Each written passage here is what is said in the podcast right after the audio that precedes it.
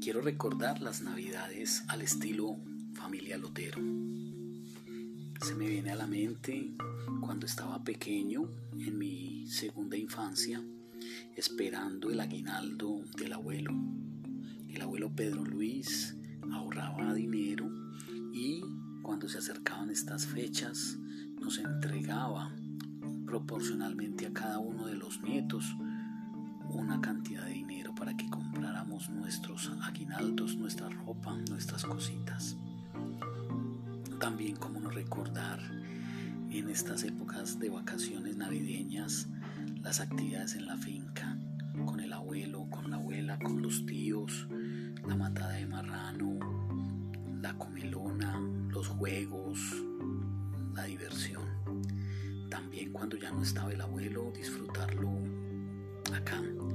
Cómo no recordar las novenas de Navidad en mi casa con mi mamá.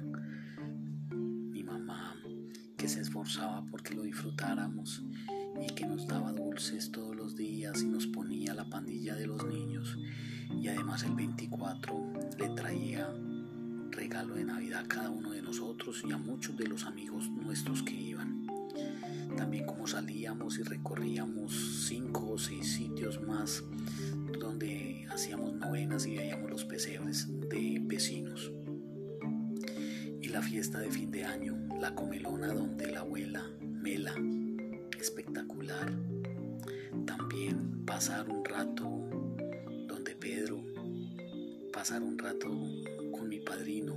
Tuvimos unos personajes fabulosos. Mi padrino fue un personaje fabuloso en nuestras infancias y nuestras adolescencias.